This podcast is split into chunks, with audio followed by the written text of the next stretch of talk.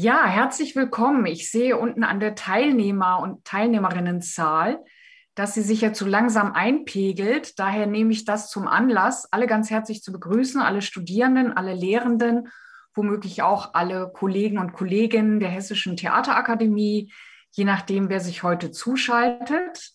Es ist mal wieder eine Runde Ringvorlesung Theater heute die wir ja im Rahmen der Ringvorlesung der Hessischen Theaterakademie in diesem Semester ausgerichtet haben mit den Kollegen und Kolleginnen Friederike Thielmann von der Regie, äh, Nikolaus Müller-Schöll von der Dramaturgie und Masterstudiengang Dramaturgie an der Goethe-Universität und Theaterwissenschaftler. Und mit Philipp Schulte, dem Geschäftsführer der Hessischen Theaterakademie, mit Carola und Unser und Eva Lange, den Intendanten am Theater Marburg und mich, die ich Ausbildungsdirektorin im Schauspiel bin an der, Hessisch, äh, an der HFMDK.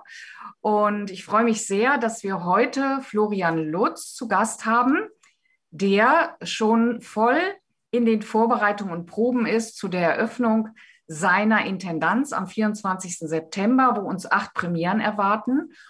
Und ich glaube, es ist heute das erste Mal, dass äh, Florian Lutz hier auch im Rahmen der Hessischen Theaterakademie ähm, seine Arbeit vorstellt und aber auch seine Pläne für Kassel. Und das ist besonders spannend, denn es wird heute nicht in der Ringvorlesung um ästhetische Positionen gehen. Es wird nicht darum gehen, äh, über ähm, primär über die Ästhetik des modernen Musiktheaters zu philosophieren, sondern wie jede Ringvorlesung bisher geht es bei diesem Thema Regie heute auch um die Frage eines ähm, quasi eines Werkstattgespräches mit der Frage, wie hat sich eigentlich der Übergang von der Ausbildung in den Beruf ergeben? Was waren die wichtigsten Positionen, die einen beeinflusst haben? Wie sind die eigenen Produktionsbedingungen? Wie ähm, in diesem Fall bei Florian Lutz auch die interessante Frage, wie gestaltet man eine Intendanz heute angesichts der vielen Diskurse über Machtfragen,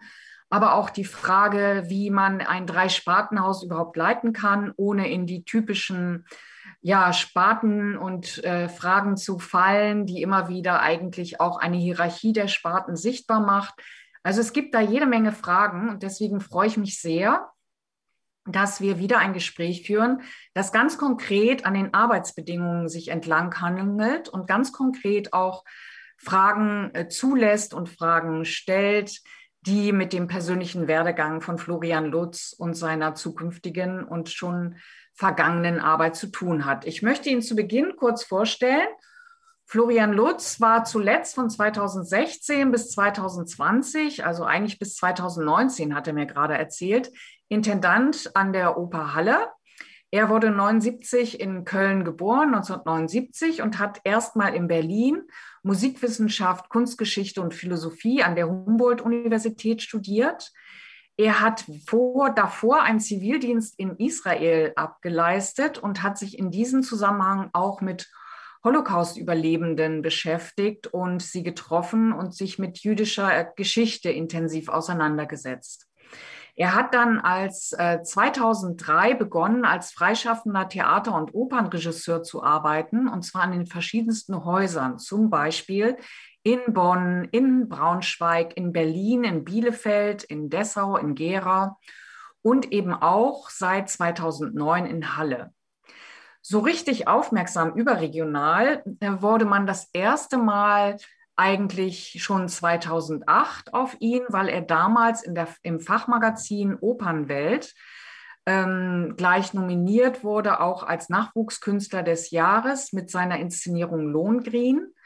Er war auch Stipendiat übrigens der in Frankfurt vergebenen Akademie Musiktheater heute, nämlich von der Deutschen Bankstiftung, die auch jedes Jahr eigentlich in Frankfurt, außer jetzt bei Corona, diese Stipendienvergabe ähm, zelebriert. Er hat dann in Halle aber sozusagen äh, überregionale Aufmerksamkeit gewonnen und das auf sehr verschiedene Art und Weise. Da gibt es Erwähnungen in der deutschen Bühne als bestes Theater abseits der Zentren. Es gibt vom Deutschen Theaterpreis der Faust ähm, hat er eine Auszeichnung bekommen mit die, äh, Sebastian Hanak zusammen wegen der spartenübergreifenden Raumbühne, die er in Halle installiert hat. Er hat äh, einen, einen Preis bekommen, den Monika Grütters eingerichtet hat, nämlich den Theaterpreis des Bundes. Und äh, insofern werden wir auch gleich mit der ersten Frage einsteigen, was denn so Besonderes war an, dieses, an Halle und an dieser Raumbühne.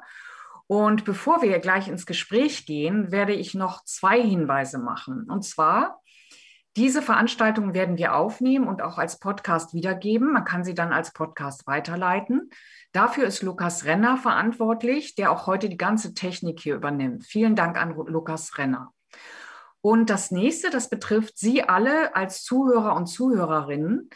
Ich lade Sie ein, im Chat mit einem kurzen Zeichen, nämlich Call C, äh, sich zu melden, wenn Sie etwas fragen wollen. Und wenn Sie etwas fragen wollen, aber diese Frage nicht unbedingt per Bild und persönlich hier einbringen, sondern lieber im Chat formulieren möchten, dann schreiben Sie diese Frage bitte in den Chat.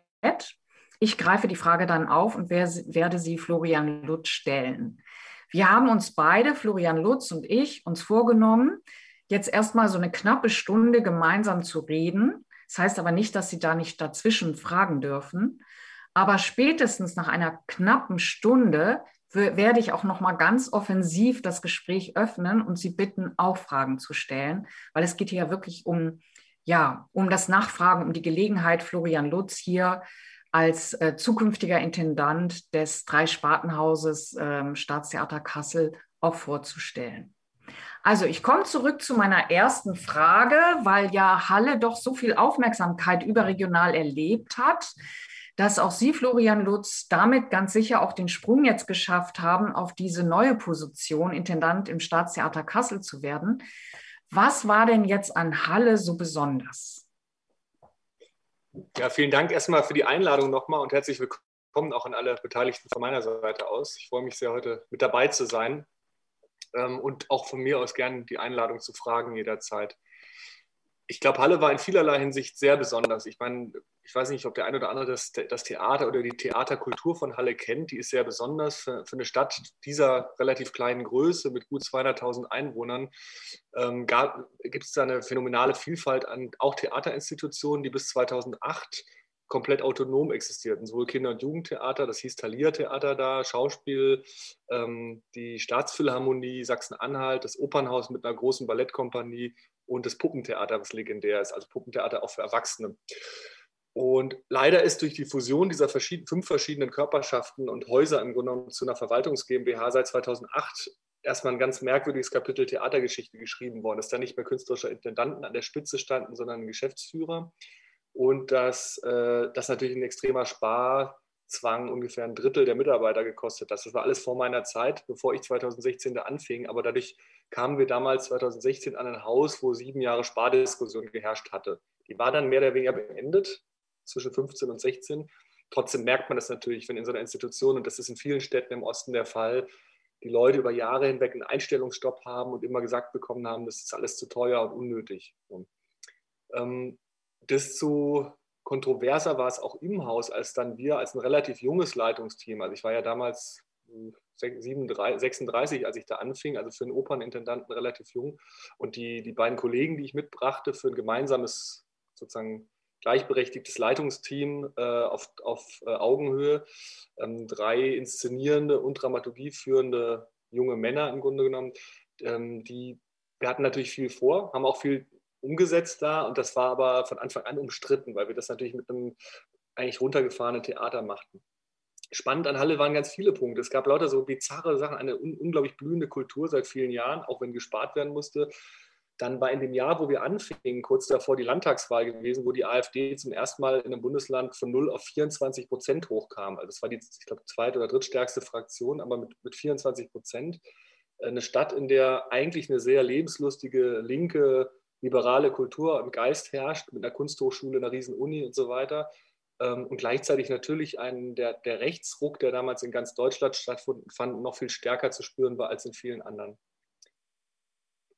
Das war auch die, das Jahr, wo sozusagen die, die Bundeskanzlerin damals mit dem Motto Wir schaffen das, ähm, die, die vielen ankommenden Flüchtenden sozusagen ja erstmal sozusagen so eine Willkommenskultur verordnet hatte, ähm, die bizarrerweise auch, also in, gar nicht nur bei Rechten in Halle, sondern teilweise auch in den unterschiedlichsten Bevölkerungskreisen. Und das spürte man auch bis ins Theater hinein, zu einem ganz merkwürdigen Diskurs führten, so nach dem Motto, wir, wir müssen hier seit Jahren bluten und es wird gespart. Und wie, wie können wir uns jetzt diese Willkommenskultur leisten? Das deswegen bizarr war, weil in Halle selber so gut wie kein einziger Syrer damals ankam, oder wenn überhaupt, wurden die meistens dann auf Gemeinden außerhalb äh, weitergeleitet. Aber es war eine ganz auf, extrem aufgeheizte Zeit politisch damals. Deswegen haben wir uns auch im Rahmen der Eröffnung zur ersten Spielzeit so eine Art, nicht Spielzeitmotto, aber so einen Eröffnungsslogan gegeben, der sich nannte Alles brennt. Äh, und der war sozusagen erstmal ohne Absender in der ganzen Stadt plakatiert. Also wir haben eine riesen Plakatkampagne gemacht, wo eigentlich nur Alles brennt drauf stand. Und dann eine zweite Welle, wo dann stand Alles brennt, Oper Halle. Und dann eine dritte Welle, wo sozusagen Bilder dazu kamen, die eigentlich sehr mit sehr dokumentarischem Material arbeiteten, von Dingen, wo es gerade eben brannte, politisch, gesellschaftlich in dieser Zeit. Und das war eigentlich schon der Startpunkt dafür, dass das in der Stadt, aber auch darüber hinaus für eine unglaubliche Furore gesorgt hat, weil wir ja nicht das Schauspielhaus waren, wo man das vielleicht erwartet hätte. Die Schauspielhalle wird von einem guten Freund von mir geleitet, Matthias Brenner, aber der ist so, für die, die ihn kennen, eher so ein recht volkstümlicher Schauspieler, der aus der DDR stammt und sehr, ein sehr komödienlastiges, bodenständiges Programm macht. Extrem erfolgreich in Halle, aber halt, ja, so auf eine bestimmte Art schon das So-Dann-Erbe da am, am, neuen Theater auch fortgeführt und weiterentwickelt hat. Und das ausgerechnet an der Oper so ein krasser Bruch stattfand, das Musiktheater jetzt plötzlich sozusagen die, die großen, wichtigen gesellschaftlichen Themen verhandeln soll.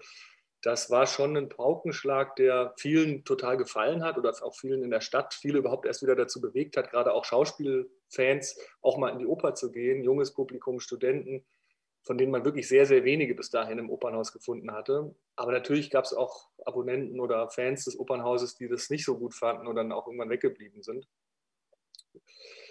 Ein, ein wichtiges Projekt schon in der ersten Spielzeit war eben diese Raumbühne. Sie haben das vorhin schon erwähnt, Frau das, das war so äh, der Versuch für das Musiktheater, was oft ja so eine hermetische Anmutung hat. Also gerade in Halle ist es so, dass das Opernhaus ist so ein äh, so ein bürgerlicher Kunsttempel, ist im Jahr 1886 oben, an, oben auf dem Berg gelegen, wirklich wie ein Tempel mit so einem richtigen Tempelfries, den, den Künsten gewidmet, den, bildenden, äh, den, den darstellenden Künsten gewidmet.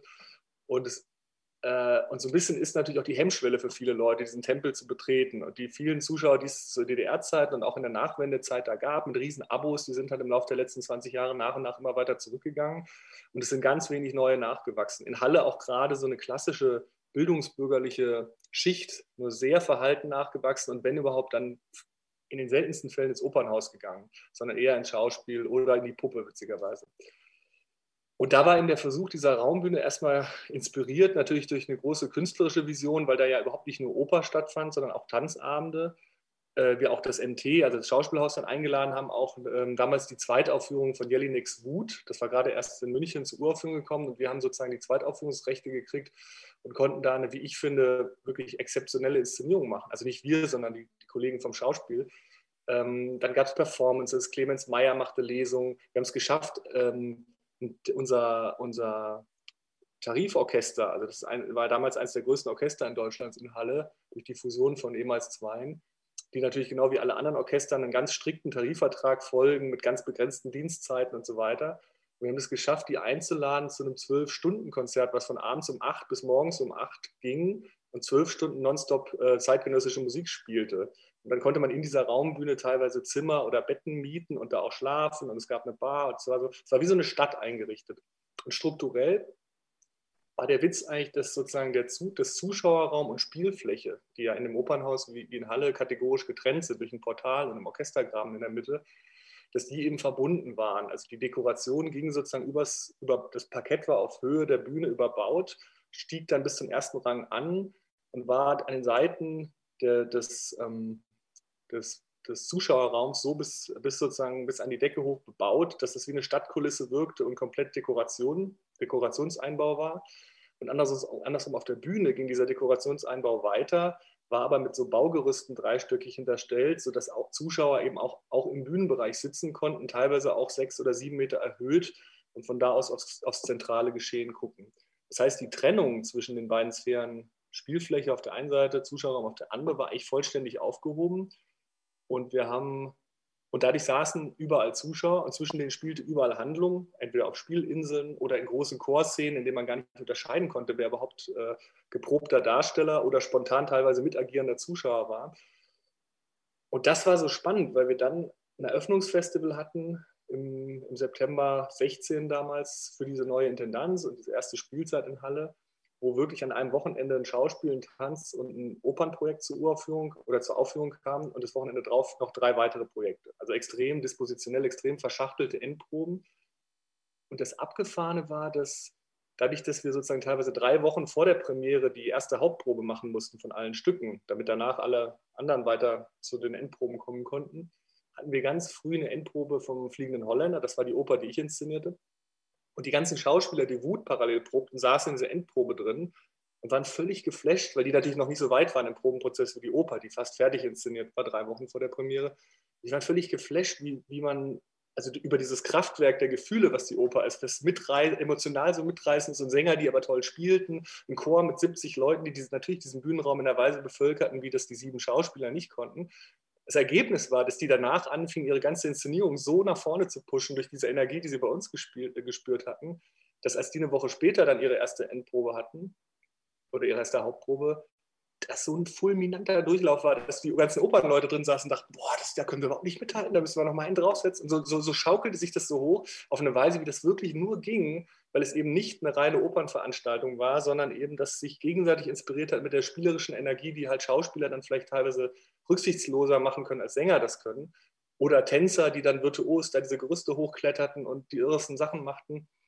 Und das war halt eine Wahnsinnsenergie. Also erstmal so von dem, was, was, was sich bei uns auf künstlerischer Seite entfaltet hat und worin das irgendwie gut funktioniert hat, plus eben diese ganzen Zusatzformate, wie irgendwelche Clubs, äh, also Spielclubs, Poetry Slams, lange Nacht der neuen Musik, was ich gerade erzählt und so weiter.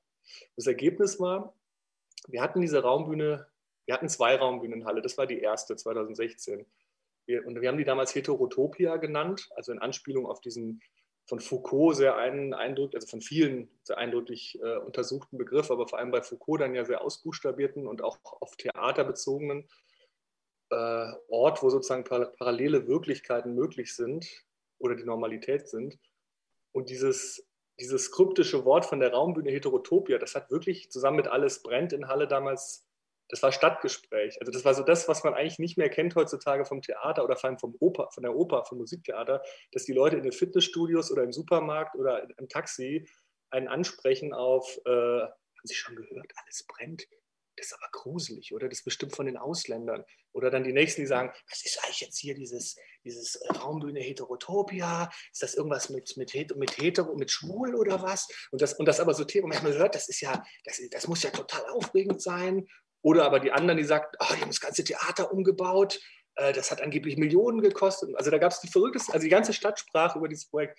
Und hm. allein das ist natürlich, wie soll ich sagen, hat, hatte auch sehr unangenehme Seiten oder kann man, glaube ich, oder würde ich in Zukunft, wenn wir über ähnliche Sachen hier in Kassel nachdenken, sicher in vielen Punkten anders machen und besser anmoderieren und anders formulieren.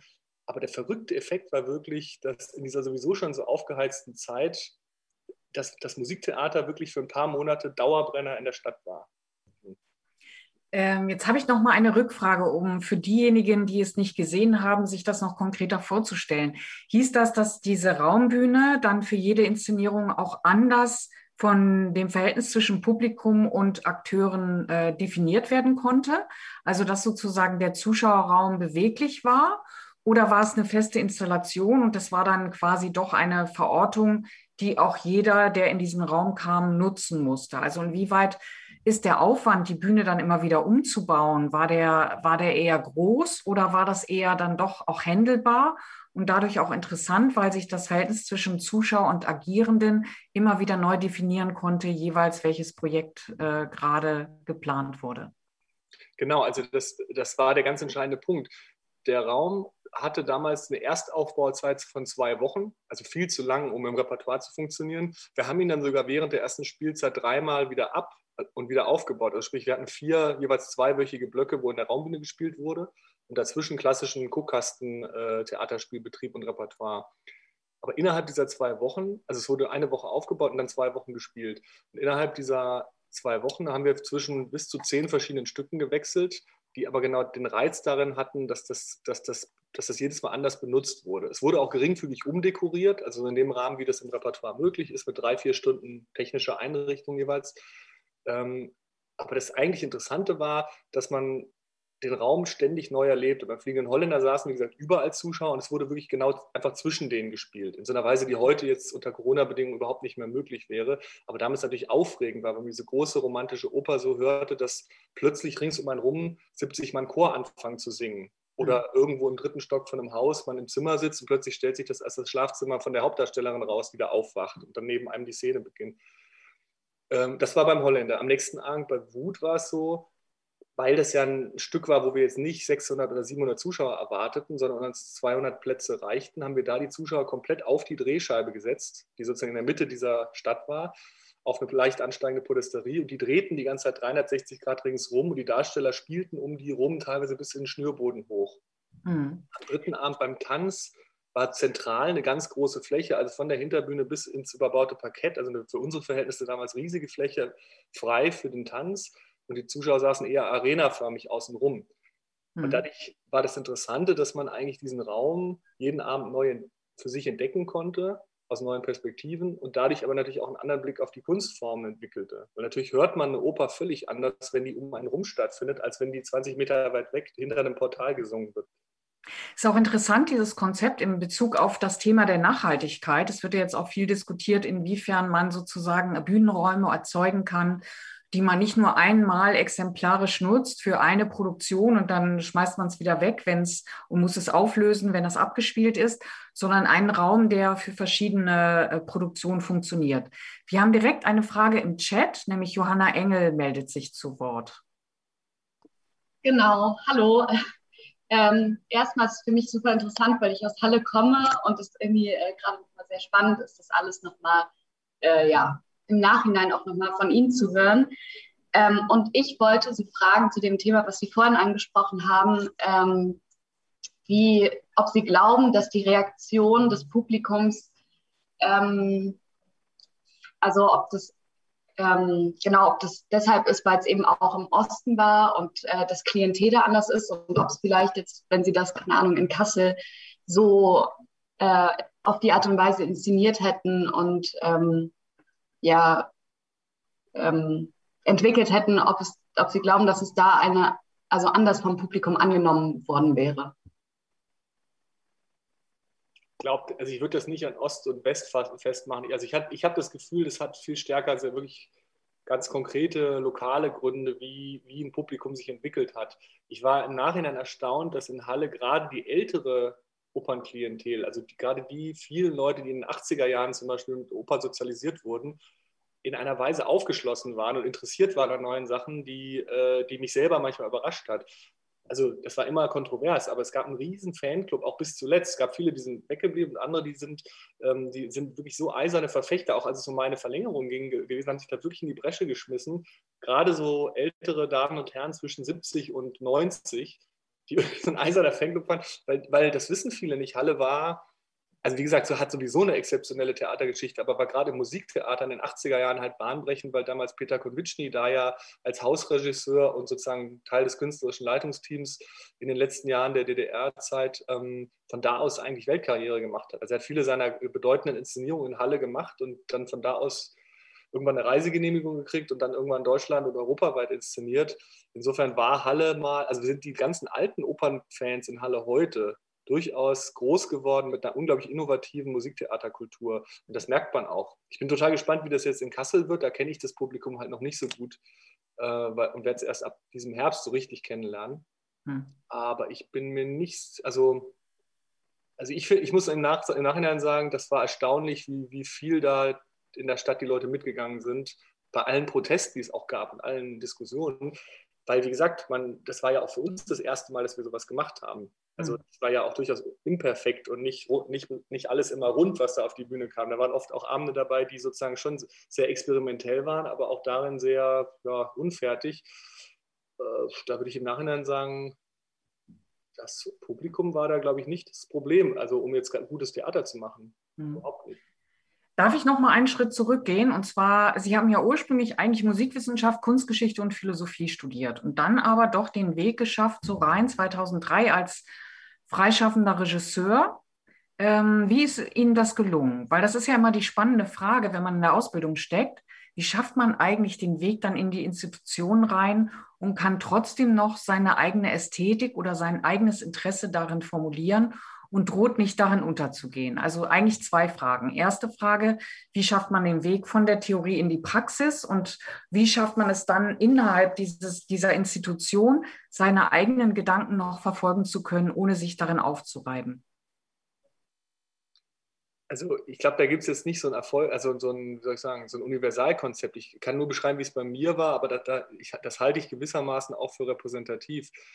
Ich, ich habe habe nie assistiert. Also ich habe ganz oft äh, während der äh, Leute später wieder getroffen, die während des Studiums äh, von der Uni in Berlin an die Hans Eisler, an die Kunsthochschule wechselten und Musiktheaterregie studierten. Ich traf die oft wieder später an Häusern, wo ich dann als Gastregisseur kam und die waren da gerade im selben Alter wie ich als Regieassistenten untergekommen.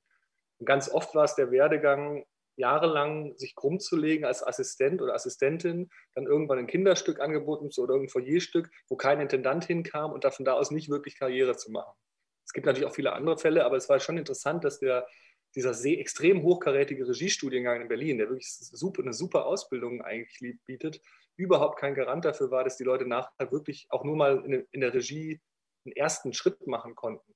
Und meine Erfahrung war wirklich, dass es zumindest bei mir, und so habe ich es auch um mich herum erlebt, das A und O war, dass man, wenn man Regie machen wollte, irgendwann mal an ein erstes Projekt kam, was so ernst genommen wurde in der Fachwelt, dass wirklich Kritiker hinfuhren und äh, und dass, ähm, dass andere Intendanten hinfuhren oder sich zumindest eine DVD mal angeguckt haben. Das kam, Aber wie schafft man das?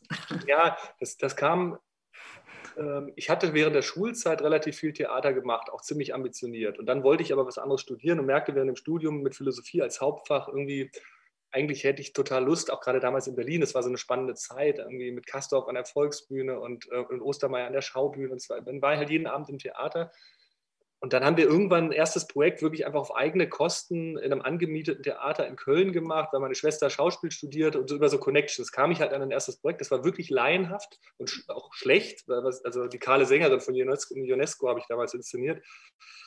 Ähm, aber, aber es war halt ein erstes Projekt. Und dadurch kam ich dann an eine Bühnenbildnerin, die in Berlin diese damals sehr interessanten Förderungen über den Hauptstadtkulturfonds, mhm. also Kontakt hatte mit der damaligen Kulturdezerne, äh, Kultur, die Senatorin, und, die, und über die, mit der zusammen kam ich halt eine Förderung über 80.000 Euro für eine richtige Kammeroper. Und das war eigentlich der entscheidende Schritt, dass wir im Saalbau Neukölln, also was heute der Heimathafen Neukölln ist, dass man einfach eine erste richtige Inszenierung mit einem kleinen Studentenorchester und sechs tollen Sängern von, der, von den verschiedenen Hochschulen machen konnte, was und eine DVD produzieren konnte. Das war eigentlich der, Haupt, eigentlich der hauptspringende Punkt, dass, dass ich halt über diesen Kontakt zu dieser Bühnenbildnerin, der zufällig entstanden war, ein erstes richtiges Projekt hatte, was schon so eine abendfüllende Oper war, mit richtigen ja, was man so vorzeigen konnte.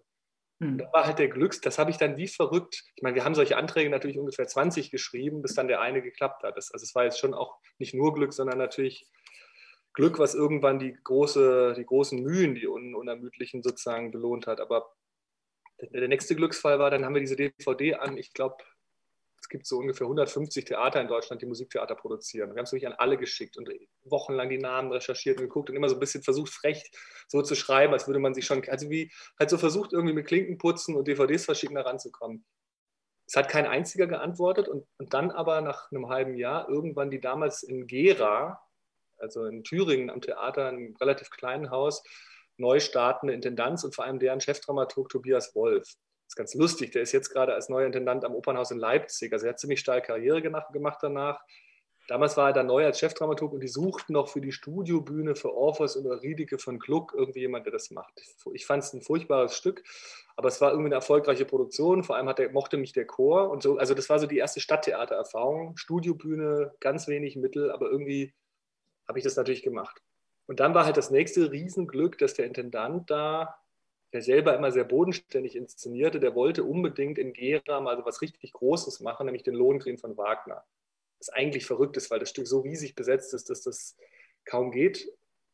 Ähm, aber es ging irgendwie und er hatte sich in den Kopf gesetzt, nachdem diese erste Inszenierung gut ankam von mir und er jemand suchte, der auch philosophisch und irgendwie der, der meinte, dem er das konzeptuell zutraut, bot er mir den Lohengrin an mit 28.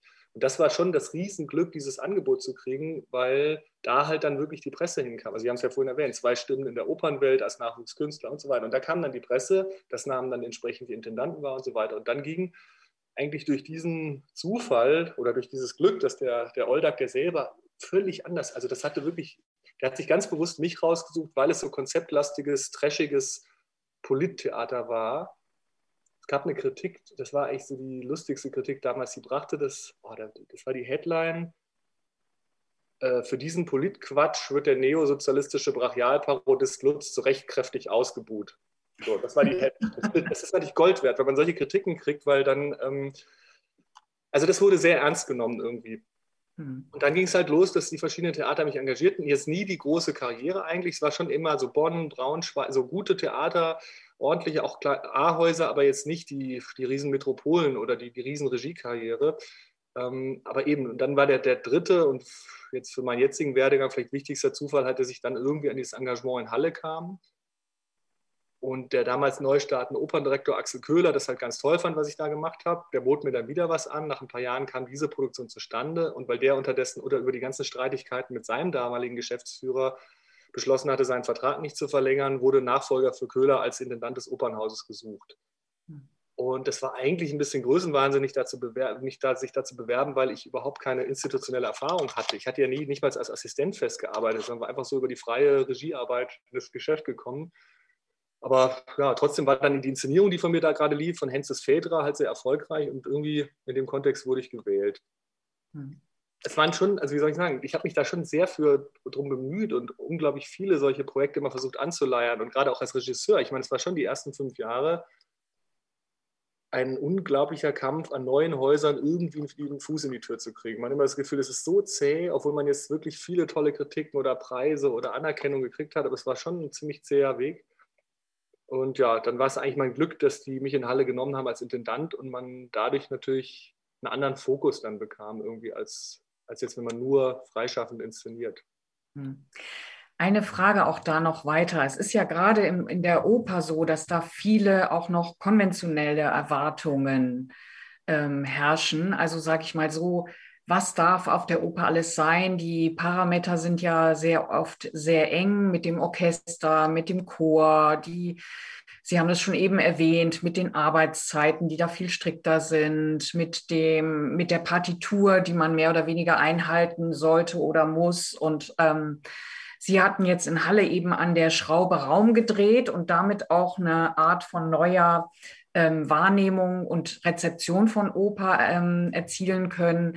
Aber wenn Sie jetzt an Kassel denken, dann droht ja auch die Gefahr dadurch, dass man wieder in diesem normalen, in Anführungsstrichen, Theaterraum ist und plötzlich Abonnenten hat und ein gewachsenes, wahrscheinlich Opernpublikum, dass man da auch mal wieder schauen muss als Intendant, wenn man anfängt, wie geht man denn mit diesen Erwartungen um und kann trotzdem noch ein innovatives Musiktheater machen. Haben Sie sich, um da jetzt mal so vorzufühlen, auf das Programm von Kassel, haben Sie sich da eine gute Mischung äh, überlegt zwischen quasi neuen Uraufführungen oder gerade umgekehrt vielleicht klassischen Titeln, die aber neu gezeigt werden sollen? Wie schaffen Sie diesen schwierigen Spagat gerade in der Oper? Innovativ zu sein und trotzdem so Erwartungen ja auch gerade als Intendant, als neuer Intendant erfüllen zu müssen. Also witzigerweise, sag mal, die, die Vielfalt des Spielplans, den Sie ansprechen, die war ja auch in Halle immer gegeben. Da, da ist vieles, was dann so kolportiert wurde, ja auch sehr, soll ich sagen, war, sehr, war auch tendenziös, weil auch da haben wir ja Musicals gespielt und Unterhaltungskram gespielt und auch, auch klass, sagen wir mal, klassische Operninszenierungen gemacht, wo die Stücke absolut intakt geblieben sind. Es ist jetzt nicht so, dass da jedes äh, Projekt ein Experiment gewesen wäre. Aber ich glaube, dass jetzt vielleicht die, die Mischung in Kassel noch ein bisschen ausgewogener ist. Wobei das Lustige eigentlich ist, wir hatten uns wirklich vorgenommen, so habe ich mich ja damals auch beworben hier, ich gesagt habe, ja, in der zweiten oder spätestens dritten Spielzeit in, in Kassel wird das Opernhaus saniert werden müssen. Dann muss man eh raus, eine externe Spielstätte suchen. Und da würden wir auf jeden Fall einen Raum suchen, der selber in sich viel multifunktionaler funktioniert und gar nicht so in eine Richtung mit Guckkastenbühne aufgebaut ist. Und deswegen, weil das dann eh kommt, kann man doch, achso, und weil auch am Ende der ersten Spielzeit im Sommer 22 die Dokumenta ist, bauen wir den Spielplan so, dass wir mit zwei großen Klassikern anfangen, auf der Kuckassenbühne dann Musical, dann ein szenisches Weihnachtsoratorium, ähm, dann mit Ersan Montag, also einem sehr profilierten Schauspielregisseur, eine Oper, Freischütz, also der, der, er macht sozusagen die, die, die angebliche deutsche Nationaloper. Und dann wird es zur Dokumenta hin immer, ab, immer abgefahrener und experimenteller mit einer großen Uraufführung, die wir einmal im Jahr auch in der Oper machen wollen, ein Auftragswerk, das für Kassel geschrieben wird. Und am Ende mit Waller für Ern Arnerson, also ein extrem profilierter Regisseur, vor allem aus dem Schauspiel, ein großes spartenübergreifendes Projekt mit Tanz, Schauspiel, Musiktheater und bildenden Künstlern, Wissenschaftlern, viele mehr anlässlich der Dokumente. Mhm. Das war der Plan. Dann stellte sich irgendwann, nachdem wir, nachdem wir sozusagen letzten Herbst den Spielplan bis ins Detail durchgeplant hatten, also im Herbst 20, beschlich einen nach langsam so das Gefühl, dass diese ganzen großen Opern immer problematischer werden könnten jetzt im Herbst 21, weil die Pandemie vielleicht doch noch nicht vorbei sein könnte, wie man ursprünglich ja dachte. Witzigerweise war es dann eigentlich wieder Sebastian Hannack, mit dem wir die beiden Raumbühnen in, Kast in Halle schon gemacht hatten, und der GMD hier, äh, Francesco Angelico, der die witzige Historie hat oder die interessante, dass damals 100 Prozent der Musiker gewählt haben und jetzt, als es um die Verlängerung ging, im Kontext des Intendantenwechsels, 100 Prozent der Musiker zur Verlängerung wieder vorgeschlagen haben. Das ist, glaube ich, ein ziemlich einzigartiger Fall, dass ein Dirigent nicht nur beim Publikum und in der Stadtgesellschaft so beliebt ist, sondern auch bei allen Musikern des Orchesters, was ja eine sehr heterogene Personengruppe hm. ist. Und das steht damit im Zusammenhang, dass der als unerbittlicher, unglaublich seriöser, aber vor allem auch, sagen wir mal, sehr musikalisch konservativer Mensch gilt. Und eigentlich war es Angelico, mit dem zusammen wir dann irgendwann die Idee entwickelten, dass wir gesagt haben, es gibt eigentlich nur einen Weg, diese großen Stücke wie Tosca und Wozzeck, mit denen wir eröffnen wollen und die beide Riesenorchester haben, zu retten trotz Pandemie für den Fall, dass wir im September 21 immer noch Kontaktbeschränkungen haben und die Musiker auf zwei bis drei Meter Abstand sitzen müssen. Die passen ja dann nicht in Graben, deswegen wurde jetzt seit, seit anderthalb Jahren entweder gar nicht mehr Oper gespielt oder nur noch Kammeropern, aber sicher nicht Stücke wie Tosca oder gar Wozzeck, die wirklich so, so eine Ringbesetzung im Graben bräuchten. Und dann haben wir doch wieder eine Art Rauminstallation entwickelt für Kassel, die aber eigentlich aus einem völlig anderen Geist, gar nicht aus dem Geist, weil wir da das Theater oder das Musiktheater neu erfinden wollten, sondern weil klar wurde, wir kriegen nur mehr als 20 Musiker und erst recht diese 70 hin, wenn wir die gesamte Haupt- und Hinterbühne vollsetzen mit einem riesigen Blockorchester auf Abstand. Und wir kriegen auch nur mehr als 250 Zuschauer im Saal, solange da Kontaktbeschränkungen herrschen und wir nicht mal ins Schachbrett dürfen, wenn wir rings um dieses Orchester die ganzen Seiten- und Hinterbühnen entlang, die ja groß sind, also riesig groß in Kassel, äh, so eine Gerüstkonstruktion bauen, in der über drei Stockwerke Zuschauer sitzen können, die durch Trennwände sozusagen so voneinander separiert sind, dass sie wie in einem modernen Logentheater ähm, da Platz finden. Und das ist tatsächlich das, was wir jetzt im Letz seit, seither im letzten halben Jahr konzipiert haben über den bereits bestehenden Spielplan. Das sieht völlig anders aus und funktioniert völlig anders als die Raumbühne in Halle. Trotzdem, was natürlich dem gemeinsam ist, ist damit auch die klassische Bühne und der klassische Zuschauerraum aufgehoben ist und wir eigentlich kreuzförmig ums zentral sitzende Orchester drumherum so eine riesige Rauminstallation bauen, wo dazwischen, teilweise über dem Orchester, teilweise auf den Seitenbühnen oder Hinterbühne Spielinseln sind und da jetzt sozusagen diese Stücke stattfinden. Und da das dieses Mal so aufwendig ist, dass wir wirklich über den ganzen Sommer aufbauen müssen, steht es dann für die erste Spielzeithälfte. Und wir machen sozusagen sowohl Tosca und Wozzeck, mit denen wir die Spielzeit eröffnen, als auch dann Cabaret als Musical, als auch dann so ein partizipatives Bürgerchorprojekt Weihnachtsoratorium äh, das Weihnachtsmärchen, verschiedene Konzerte und Performances, also wieder einen sehr bunten Reigen an Produktionen da drin. Und das sieht im Moment danach aus, nachdem da Bauordnungsamt und Denkmalschutz und was weiß ich, wer da alles zustimmen musste, ordnerweise Material irgendwie gekriegt haben, um das genehmigungsfähig zu kriegen, dass jetzt äh, in den nächsten Tagen hoffentlich auch das Gesundheitsamt dann insofern sein Okay gibt, dass man sagt, auf der Basis der aktuell bestehenden Regularien und, und Kontaktbeschränkungen wäre es trotzdem denkbar, darin äh, auch eine größere Zuschauerzahl zuzulassen, weil man eben Abstände, Luftraum und was da alles so Kriterien sind, einhält. Jetzt frage ich nochmal in eine andere Richtung. Also Sie, ähm, Sie haben jetzt erzählt von Ihren Arbeiten auch und auf da, das, was Sie erwartet. Wie ist das eigentlich in Ihrer Arbeitsweise? Äh, ähm, arbeiten Sie mit einem Team, das äh, quasi schon seit längerem gewachsen ist, kommen die Ideen ähm, aus, von zwei, drei Leuten und dann wird das umgesetzt. Also die große Frage ist ja auch, dass wir heute in den Diskussionen einerseits über die MeToo-Debatte, andererseits über die Corona-Krise ja auch in der öffentlichen Diskussion viele ähm, Fragen haben zu dem Thema, wie leitet man Theater, aber auch wie, wie ähm, ist ein Produktionsprozess zu begreifen? Als eine kollektive Arbeitsweise oder ist das eigentlich in der Oper gar nicht möglich, weil man so viele also, ähm, Dinge zu koordinieren hat? Mit anderen Worten, inwieweit ist für Sie als Regisseur eine äh, kollektive Arbeitsweise überhaupt sinnvoll oder möglich? Und inwieweit sind Sie als Intendant ähm, ein, ein Mensch, der so seine Teams um sich hat? Oder wie strukturieren Sie Ihre Arbeit, äh, speziell als Regisseur und als Theaterintendant? Also sagen wir mal so, die, da wo es möglich ist, arbeite ich am liebsten sehr stark mit dem Team zusammen. Also gerade in dem Regie-Team, wo sich daran niemand stört, sondern dass wir, glaube ich, alle als eine Bereicherung empfinden, ist es bei uns auch schon lange bevor ich Intendant wurde, das ist aber auch so geblieben, zwischen dem Videomensch, dem Bühnenbildner, der Kostümbildnerin, dem Dramaturgen, der Regieassistentin, wer da noch in unterschiedlichen Konstellationen so dabei ist, sind das eigentlich völlig gleichberechtigte Gespräche, wo ich auch sagen würde, oft, also gerade auch bei den Projekten, über die wir jetzt teilweise geredet haben, oft sind da die besten Ideen überhaupt nicht von mir oder ist es weiß man hinterher oft auch gar nicht mehr, von wem welche Idee war, sondern es sind wirklich Gemeinschaftsprodukte der im besten Sinne. Und ich würde auch sagen, die Art Theater zu machen, wo zum Beispiel der Anteil von Rauminstallation oder von Video, also das sind ja alles Bühnenbilder, von denen ich gerade sprach, wo die Hälfte des Geschehens immer nur über Video sichtbar ist, weil sie hinter irgendwelchen Ecken oder in irgendwelchen versteckten Winkeln des Theaters spielt. Das ist gar nicht, so viel Ahnung habe ich von Video gar nicht, um das entwickeln zu können. Wir proben jetzt gerade wieder eben den WhatsApp, den ich selber inszeniere für diese neue Rauminstallation. Da, da, ist sozusagen der Videokünstler, mit dem ich das zusammen mache, eigentlich auf der Probe gleichberechtigt mit mir als Regisseur, weil, weil weil der, das, was der inszeniert an Bildästhetik und wie für die Kamera gespielt wird, ja mindestens genauso wichtig ist für das Ergebnis nachher, wie das, was ich vielleicht an live einsehbarem Vorgang gestalte. Also da, wo das möglich ist, liebe ich das sehr und finde das sehr wichtig. Das gleiche gilt auch in der Arbeit mit Sängern. Da, wo es geht äh, und wo Sänger das wollen und wo man das Gefühl hat, das stößt sozusagen auf eine Kreativität und auf, eine, auf, eine, auf ein Interesse, mag ich das gern so zu arbeiten. Das es ist nur tatsächlich so, dass spätestens, wenn man mit dem Chor arbeitet oder gar mit dem Orchester, oft auch schon bei, einfach bei Opernsängern, die Erwartung erstmal ist, der Regisseur soll schon sehr klar erstmal ansagen, was man jetzt tun muss.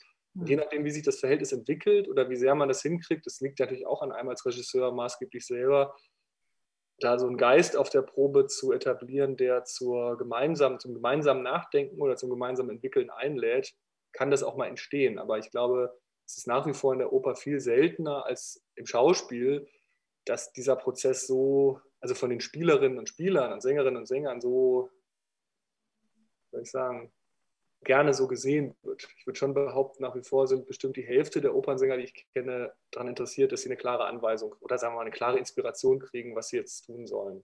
Mhm.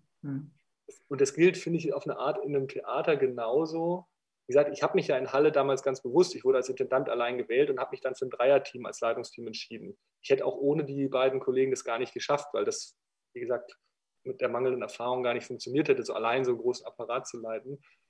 In Kassel ist es jetzt anders. Da haben wir zum Beispiel in der Opernleitung, also ich bin Intendant, aber bin auch Teil der Opernleitung, haben uns da mit dem GMD, der künstlerischen Produktionsleiterin und dem leitenden Dramaturgen als Viererteam zusammengetan haben aber teilweise in den anderen Sparten, also Schauspiel, Tanz, äh, Kinder- und Jugendtheater und Konzert, ähm, sehr, sehr eigenständige Spartenleitungen, mit denen wir uns eigentlich in der Regel einmal die Woche jetzt für die Vorbereitung treffen. Und auch da würde ich behaupten, so weit wie das geht, sehr auf Augenhöhe die Dinge miteinander entwickeln.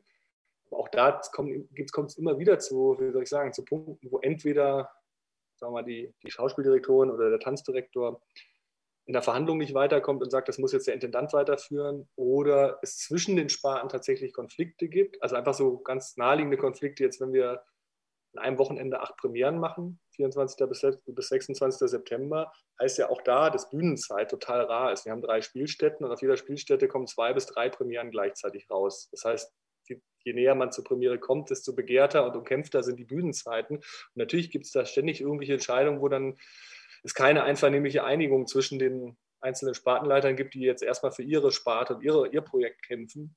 So, und da merke ich schon, äh, dass, wie soll ich sagen, dass da alle Beteiligten das auch dann verlangen, einfordern, dass doch der Intendant das jetzt entscheiden muss.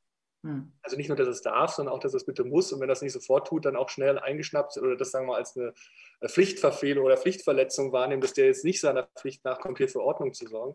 Hm. Und das, und das merke ich hier weil es ein Staatstheater ist. Ich meine, das, ist, das war mir nicht so klar. Ich dachte mal, wow, Staatstheater, das wäre vor allem was Tolles, weil da ist bestimmt viel mehr Geld als in so einer GmbH irgendwo im Osten wie in Halle. Ist nicht der Fall. Also budgetiert sind die beiden Häuser sehr ähnlich. Auch das nochmal so als einen interessanten Hinweis zu dem, was, was, was die GmbH, die Theater GmbH in Halle eigentlich da auch für einen, für einen Schatz verwaltet. Ähm, aber es ist vor allem so, dieses Staatstheater ist ja wirklich eine Dienststelle des Landes Hessen. Also ich bin sozusagen als Intendant Dienststellenleiter gemeinsam mit dem geschäftsführenden Direktor. Und das nehmen da schon sehr viele Mitarbeiter sehr, sehr ernst. Also die Weise, wie dieses Haus hier hierarchisch durchstrukturiert ist, das ist schon bemerkenswert. Und das liegt nicht nur daran, dass mein Vorgänger, der hier 17 Jahre war, im besten Sinne, sagen wir mal, so ein klassischer gutmütiger und sehr äh, zuverlässiger, aber doch Patriarch irgendwie war, der das sehr stark als in seiner Person alles fokussiert hat, sondern das ist zum Beispiel in Darmstadt, wo der Intendant einen ganz anderen Geist verfolgt, auch so. Das Haus, diese, diese Staatstheater sind unglaublich, also sind in der, in der Logik der Ministerialhierarchie erstmal durchgegliedert in Abteilungen und Weisungsbefugnisse. Und da ist das immer so eine Gratwanderung, weil ich lebenspraktisch würde ich behaupten, die Ergebnisse sind in der Regel desto besser, je eigenständiger möglichst viele gute Leute am Haus ihr Ding machen und irgendwie äh, eine Kreativität entwickeln und irgendwie aus, eigener, aus eigenem Interesse loslegen. Ähm, praktisch ist es aber ganz oft so, dass, dass, dass viele der Beteiligten es einfach einfordern und sagen, nee, es muss der Intendant mal eine Entscheidung fällen, bevor ich jetzt hier weitermache. Hm. Ich glaube, das erfordert wirklich sehr viel ähm, Energie und Initiative, da äh, Leitungs- oder da die Vorstellung von Macht und Leitung auch zu verändern.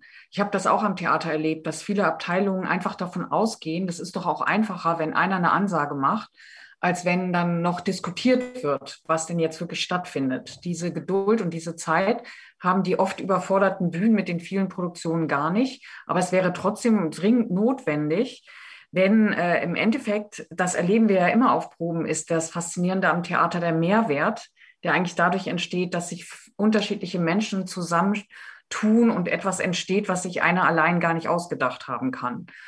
Aber es ist ein langer Prozess und ich glaube, man kann dafür nur ähm, kämpfen und das in, ähm, lohnt sich natürlich sehr. Aber da stellt sich schon die nächste Frage. Sie sind ja Regisseur und Intendant. Und wenn Sie Regie führen, wie, wie ist das zu vereinbaren an dem Haus? Haben Sie da ein bisschen Sorge? Darf ich ganz kurz nochmal ja, ja aber ganz kurz nochmal auf den letzten Punkt eingehen, weil ich finde einen, das sind ja immer so praktische Erfahrungen, die man so macht. Ich war bisher in einem reinen Opernhaus, was noch ein Ballettensemble hatte, aber es war faktisch eine Sparte mit einer Untersparte. Ähm, jetzt bin ich in einem Haus mit fünf Sparten. Und wir haben aber uns vorgenommen, wir haben keinen Chefdramaturg und auch ich als Intendant fälle nicht ständig irgendwie die Entscheidung für die Sparten, sondern es gibt sehr autonome Sparten und alle Sparten sind sich einig, sie wollen ganz stark spartenübergreifend arbeiten. Also wir haben ein Projekt mit Florentina Holzinger, was irgendwie spartenübergreifend ist. Wir haben, wie gesagt, das Documenta-Projekt mit Toller für Anderson und viele andere mehr, die ganz bewusst interdisziplinär sind und wo die Sparten sich treffen. Trotzdem haben wir ganz starke Spartenprofile. Und der Punkt, und das hätte ich mir früher, weil ich die Erfahrung nicht hatte, an so einem Fünf-Spartenhaus oder nie klar gemacht, wo zum ersten Mal das richtig zum Problem wurde, aber eigentlich auch wieder sehr schöne Ergebnisse hatte, dass wir keinen Chefdramaturg und nicht eine lineare in den künstlerischen Fragen Hierarchie haben, ist hier das, ähm, das Spielzeitheft, was wir gemacht haben. Das ist halt 400 Seiten dick und hat irgendwie 35 Premieren, drei Festivals, 35 Konzerte. Und allein jetzt, wenn man mal diese Ausklapp-Anfangsseite nimmt, wo die ganzen Premieren stehen, Sie glauben nicht, oder also Sie wissen es natürlich, aber sagen wir mal, die, wahrscheinlich die meisten in der Runde glauben nicht, wie viele Entscheidungen zwischen Spartenleitern drinstecken, dass man alle aus allen vier Sparten plus hinten Konzert, aber aus den szenischen vier Sparten sich auf diese Logik einigt. Wie sieht das aus? Wie sieht das Inhaltsverzeichnis aus? Was für Hierarchien gibt es zwischen den Abteilungen und Sparten?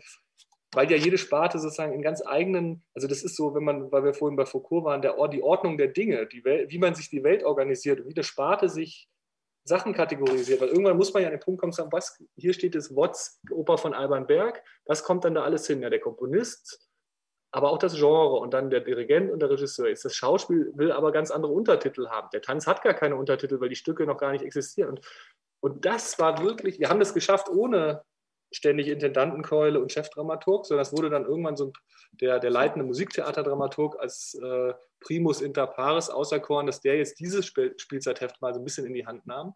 Nächstes Jahr wird es einer aus einer anderen Sparte sein. Aber das, das ist wirklich interessant, wenn man sagt, man will den Sparten eine möglichst weitgehende ich sag mal, Autonomie oder Entfaltungsfreiheit ermöglichen, aber trotzdem findet das alles unter dem Dach eines Labels Staatstheater statt und soll nachher in einem Buch Niederschlag finden, wo man sich auf eine CI, auf eine Website auftritt, auf diese ganzen Dinge irgendwie möglichst stark gemeinsam einigen will. Hm. Das ist unglaublich. Da, da, da steckt in so einem Buch stecken bestimmt 5000 gemeinsame Entscheidungen drin, damit dann am Ende trotzdem jede Sparte das so ausfüllt, wie sie es für richtig hält. Das fand ich wirklich, das war interessant. So. Bevor Sie jetzt meine Frage beantworten, gebe ich mal Nikolaus Müller-Schöll noch das Wort, weil er sich jetzt schon länger im Chat äh, gemeldet hat. Ich habe mich zwar erst jetzt gerade eben gemeldet, aber ich will mich tatsächlich schon. ja. Äh, ja, zunächst mal vielen herzlichen Dank für diesen, für diesen wirklich sehr spannenden Bericht über das, was Sie vorhaben. Und äh, ich freue mich auch wirklich sehr, dass, äh, dass Sie da jetzt anfangen. Auch ich finde dieses Programm, was Sie da vorgelegt haben, total spannend. Ist auch schon durchgeblättert, äh, bin gleich im Netz und nicht in diesem Buch, was Sie uns gerade in die Kamera gehalten haben.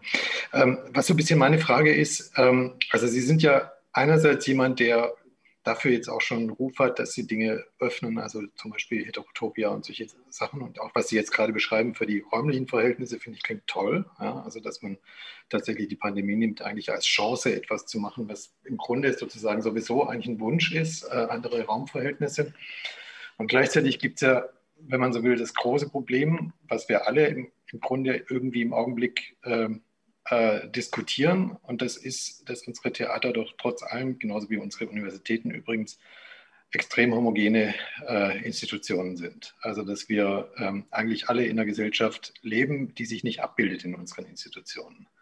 Und äh, diese Frage, also die beispielsweise hier in Frankfurt extrem virulent in der Stadt eigentlich gestellt werden müsste angesichts der bevorstehenden Neubauten für diese Häuser, Schauspieloper und so weiter.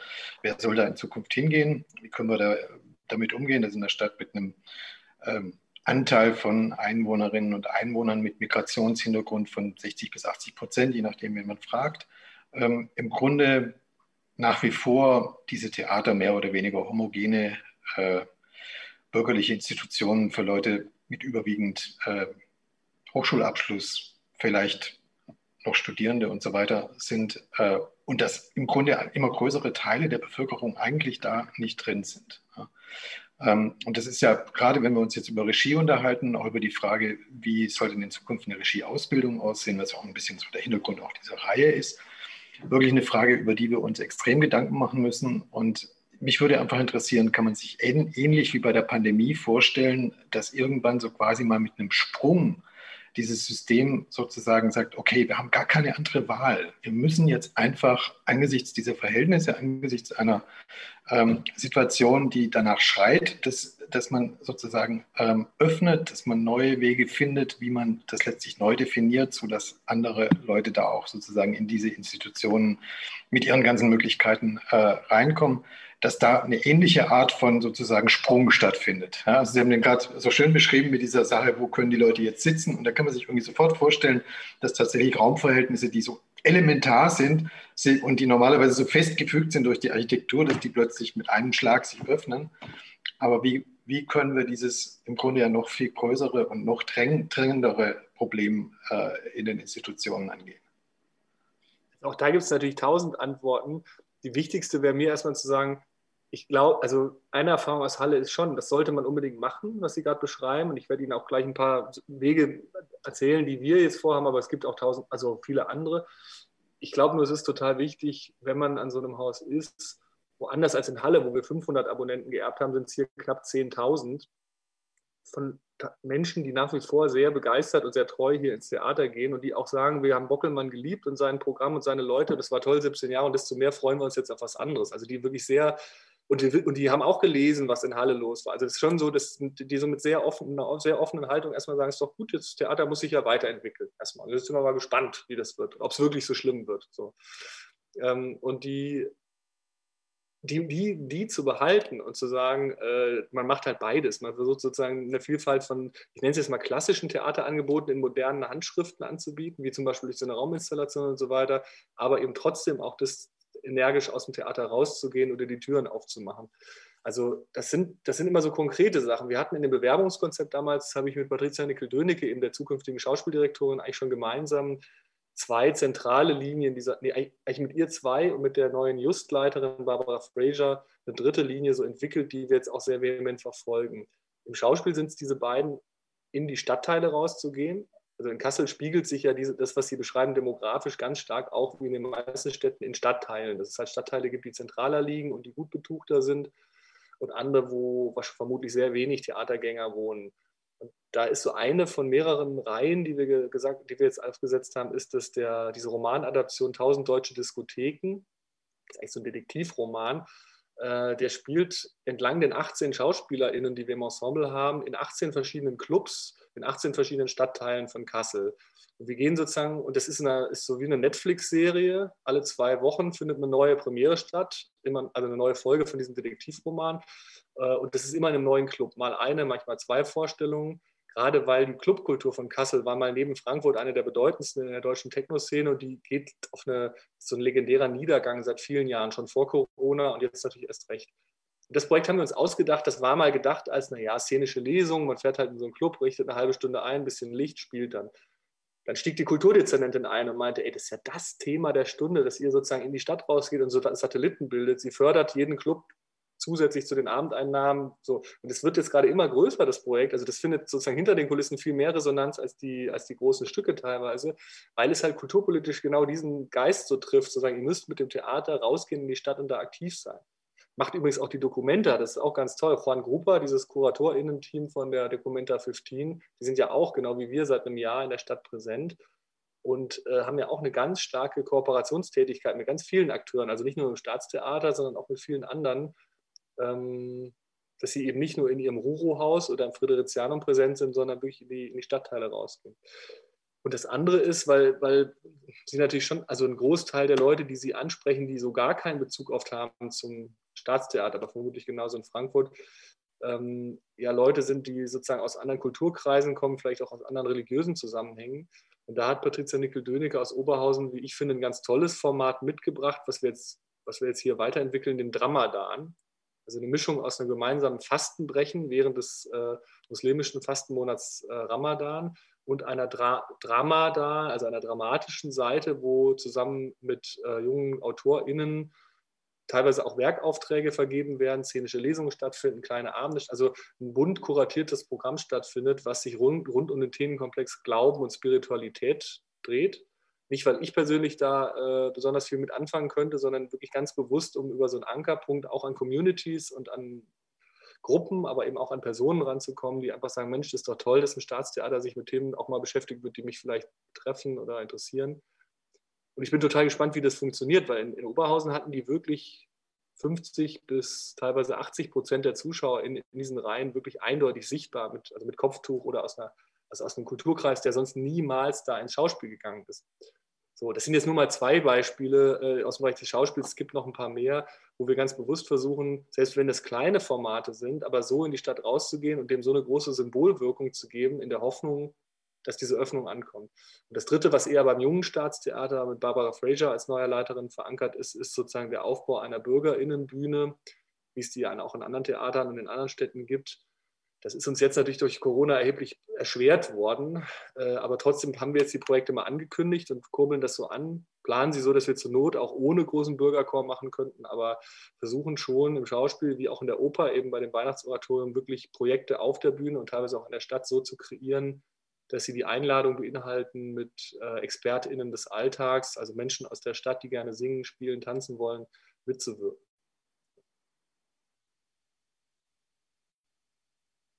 So, jetzt hatte ich kurz mein Mikro ausgeschaltet. Dann werde ich mal noch eine Frage stellen zu der äh, Tatsache, dass hier natürlich unglaublich viele Studierende mit unglaublich vielen Kreativitätsideen und Inspiration sitzen, die sich natürlich auch fragen, wie sehen Sie denn die Ausbildung und die äh, Tatsache, dass Sie als neuer Intendant in Kassel jetzt Mitglied der HTA sind. Das heißt also, gibt es da eine Möglichkeit für die Studierenden auch vorzukommen oder ist das eigentlich jetzt erstmal äh, eine schwierige Art und Weise, in diesem dichten Programm da noch einen Platz zu finden für den Nachwuchs. Sie, wie sehen Sie da die Aufgabe des, ja, als Intendant Nachwuchs zu fördern, Raum zu geben, Freiräume zu schaffen? Ja, ich hatte es vorhin ja schon in unserem Vorgespräch erwähnt. Äh, tatsächlich habe hab ich bisher auf sträfliche Weise das äh, versäumt, sozusagen mal Kontakt zur Hessischen Theaterakademie ähm, aufzunehmen. Da gab es schon verschiedene Angebote und ich bin einfach sozusagen in den Vorbereitungen der ersten Spielzeit so stark äh, versunken, dass das bisher nicht stattgefunden hat. Desto mehr habe ich mich auch auf den Termin heute gefreut. Ähm, wir haben die erste Spielzeit tatsächlich erstmal, auch weil das so, so unklar war, wie wir hatten mit einer konkreten Hochschule zum Beispiel sehr lange Kooperationsverhandlungen und haben das am Ende nicht machen können, weil auch der, von Seiten der Hochschule aus das so lange so unklar war, wie es jetzt unter diesen Corona-Bedingungen der Lehrplan aussieht, dass das ganz schwierig war. Das ändert aber nichts. Also insofern haben wir uns dann irgendwann entschieden, wir machen jetzt unser Programm und setzen die erste Spielzeit mal so um wie gewünscht und gehabt. Äh, das Interesse wäre aber sehr, sehr groß und zwar in den verschiedenen Sparten. Das gilt sowohl im Tanz als auch im Schauspiel als auch in der Oper.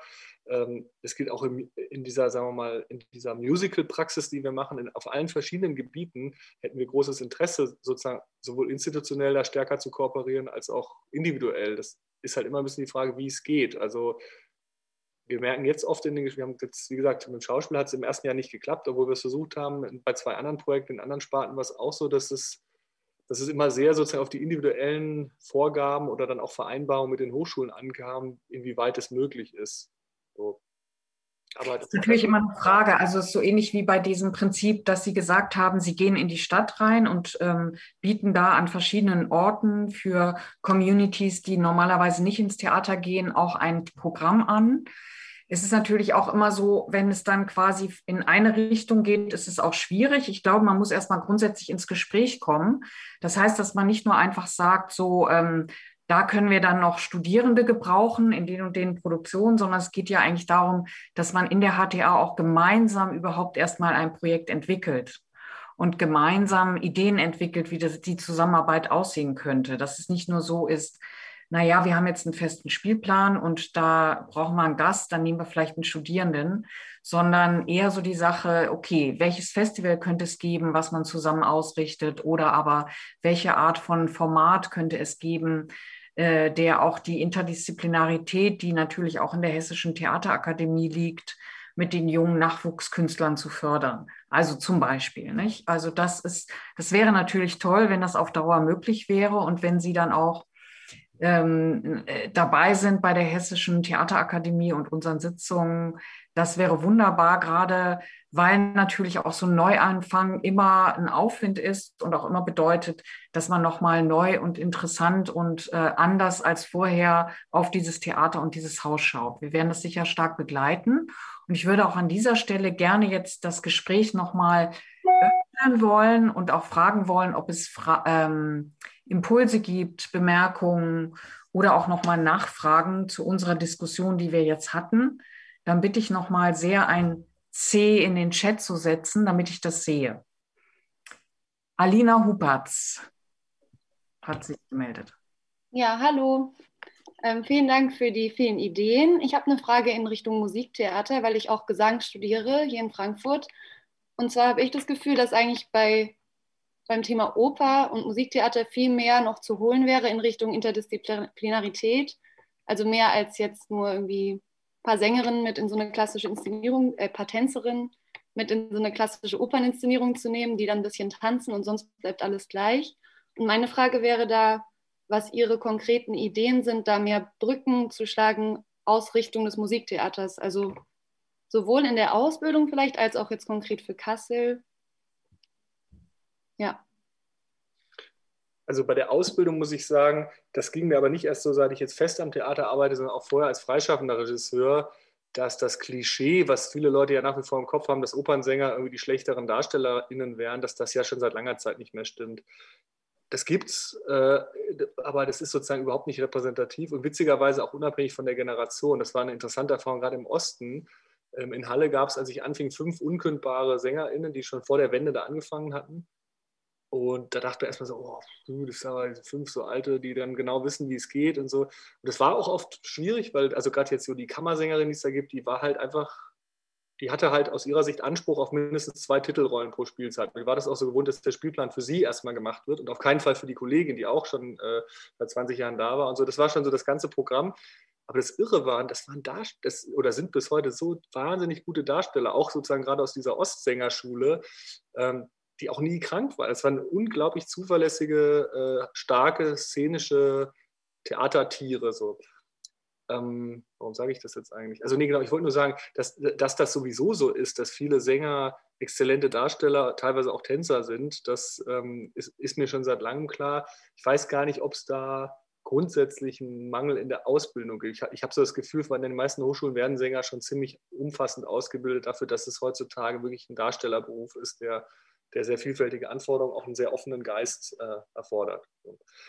Ähm, bei der Bühnenpraxis selber, also ich habe es ja vorhin kurz erwähnt, wir machen halt mit, mit Toller Verein Anderson ein Projekt, wo wir ganz bewusst gesagt haben, der setzt sich zwar mit Wagners Ring auseinander anlässlich der Dokumenta und weil es bei uns am Haus einen Ring gibt, den wir jetzt erben und der nur einmal gespielt werden konnte wegen Corona, also der wird irgendwann, wenn wir den, wenn wir dann irgendwann mal so viel Geld übrig haben, wieder aufnehmen. Ähm, und da ist von Anfang an der Kreationsprozess auch so, da ändern wir auch die Probenstruktur. Das ist ja nicht nur acht Wochen vorher probt mit TänzerInnen, SchauspielerInnen und SängerInnen zusammen, sondern dass der über die Spielzeit verteilt immer schon mal so über ein Wochenende oder eine ganze Woche einen Workshop macht.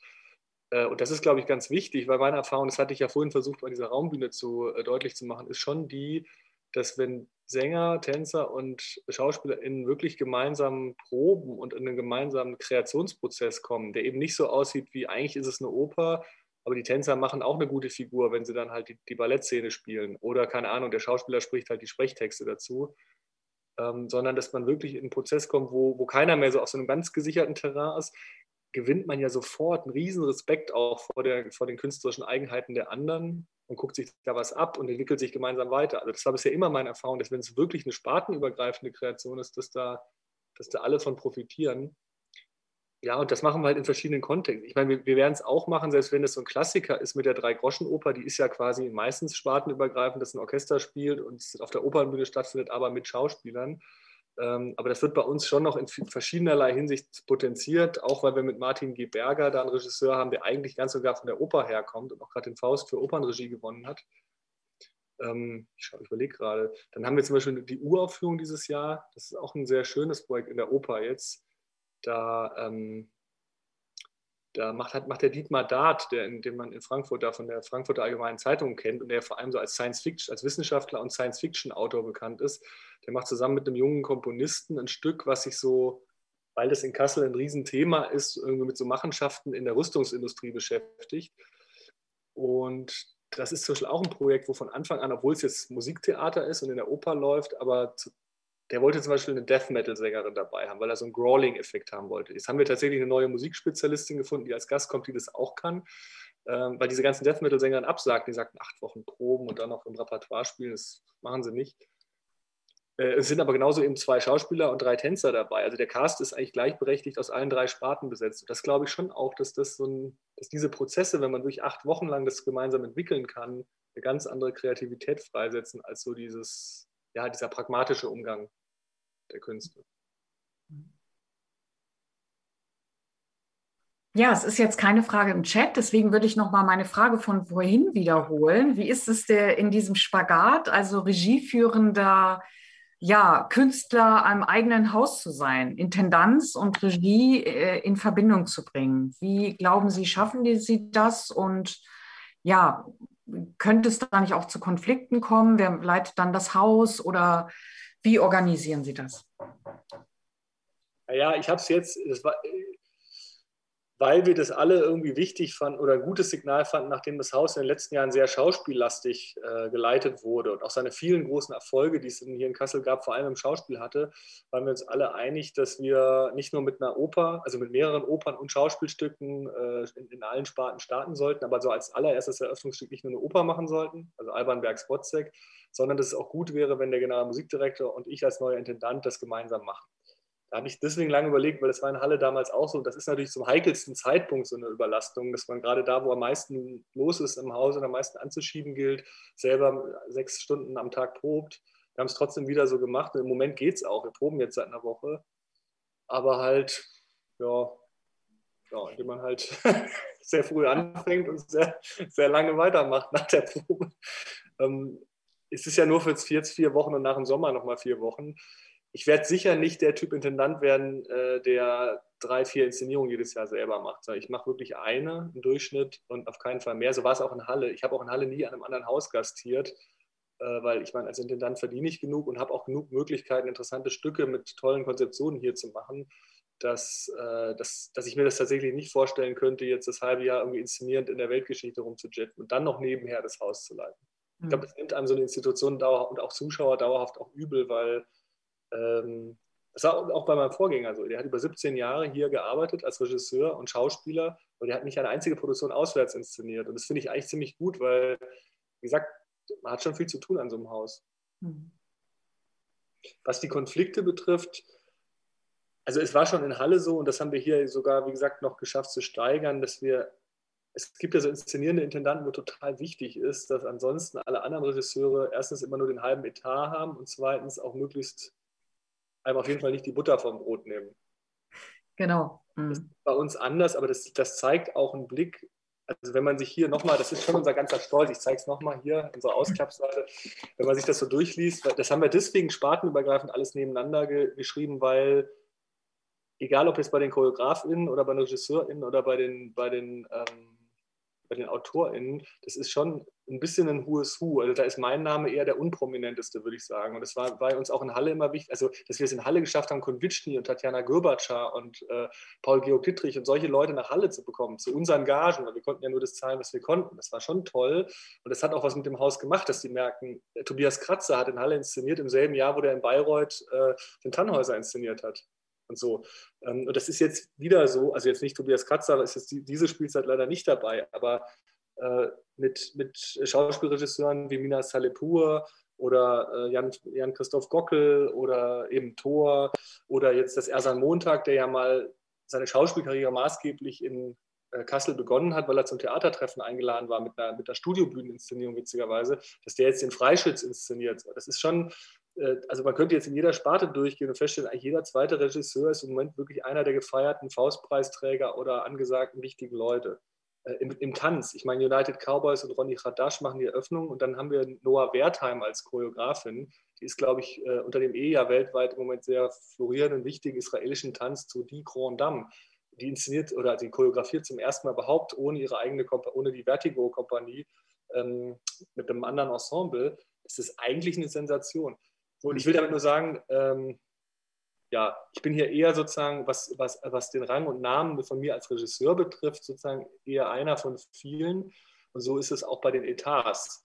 Äh, also innerhalb der Raumbühne haben wir mit dem WhatsApp den kleinsten Etat, wenngleich natürlich, das muss man schon sagen, die Möglichkeit, sich sowas auszudenken, wie die Raumbühne in Halle oder jetzt dieses, wir haben das Pandemonium genannt, diese Rauminstallation hier, ähm, natürlich ist das eine Freiheit, die ein freischaffender Regisseur niemals hätte. Zu sagen, man baut ein Bühnenbild, wo gleich vier oder fünf Stücke drin sind mit verschiedenen Variationen und das kann sechs Wochen Aufbauzeit haben. Das geht natürlich schon nur, weil es die Mischung ist aus äh, Regisseur oder sagen wir mal Leiter eines bestimmten Projektes und Intendant, der sozusagen einfach so, aber auch da war es so, die anderen Regisseure, als wir die ansprachen, die hatten natürlich alle das Ding in Halle gesehen und da da war das Erste, was alle sagten, ey, wenn wir da mit dabei sein können, das wäre so genial. Und seither sind wir wirklich dabei bei einem Prozess, der auch ungewöhnlich ist, weil die Rauminstallation hat, macht natürlich Setzungen, die erstmal vom Wozzeck her gedacht sind, von dem Eröffnungsstück. Am nächsten Abend hat aber Slava Daubnarova mit der Tosca-Premiere.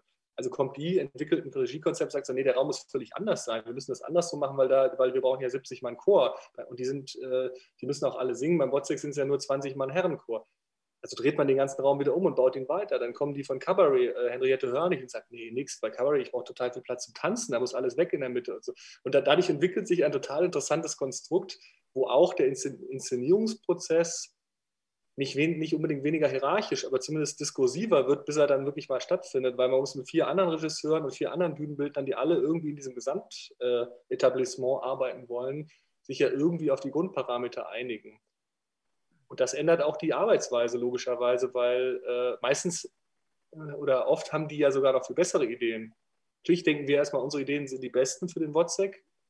Und dann stellt man plötzlich fest, äh, die andere Idee, die eigentlich aus einer ganz anderen Richtung kommt, weil eben Cabaret stattfinden soll, ist aber eigentlich viel besser, weil für uns wäre der Platz auch gut, den die zum Tanzen brauchen und so weiter. Also das, ja, eine Nachfrage. Sie haben jetzt sehr viele prominente Namen genannt. Ähm, ist das eine Längerfristigkeit? Also wie verschafft man es, die auch länger ans Haus zu binden, als nur jetzt vielleicht für die erste Eröffnungsspielzeit? Mm, das ist natürlich auch quasi wichtig für das Ensemble, dass ein Ensemble auch weiß, diese Regisseure und Regisseurinnen kommen immer mal wieder und da entsteht dann auch eine Bindungskraft, die das, die künstlerischen Produktionen auch äh, sehr hochwertig werden lassen, weil man gegenseitiges Vertrauen über Jahre aufbauen kann.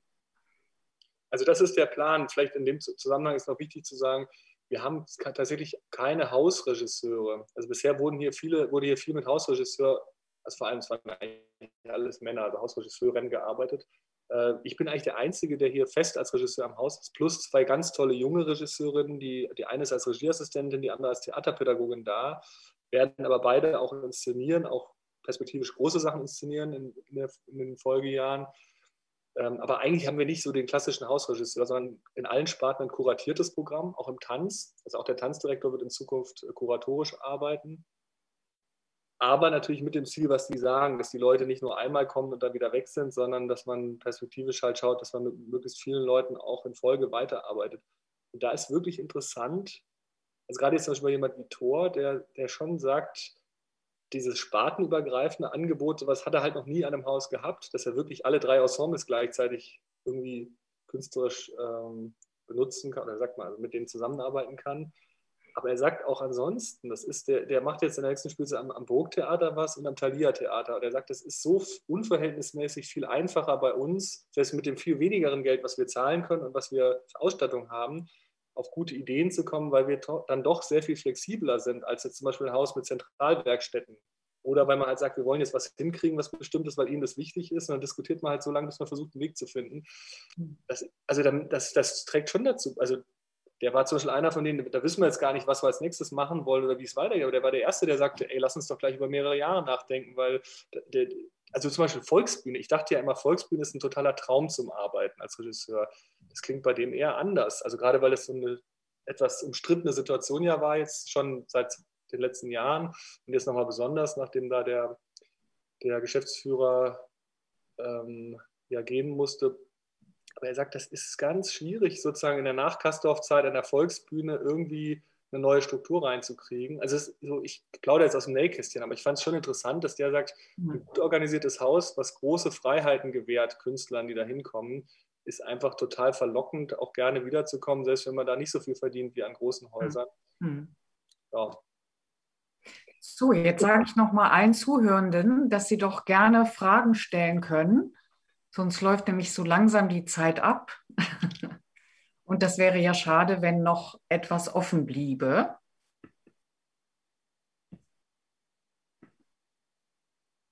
Gut, es scheinen, ah, nein, es scheinen irgendwie doch viele Themen schon angesprochen zu sein.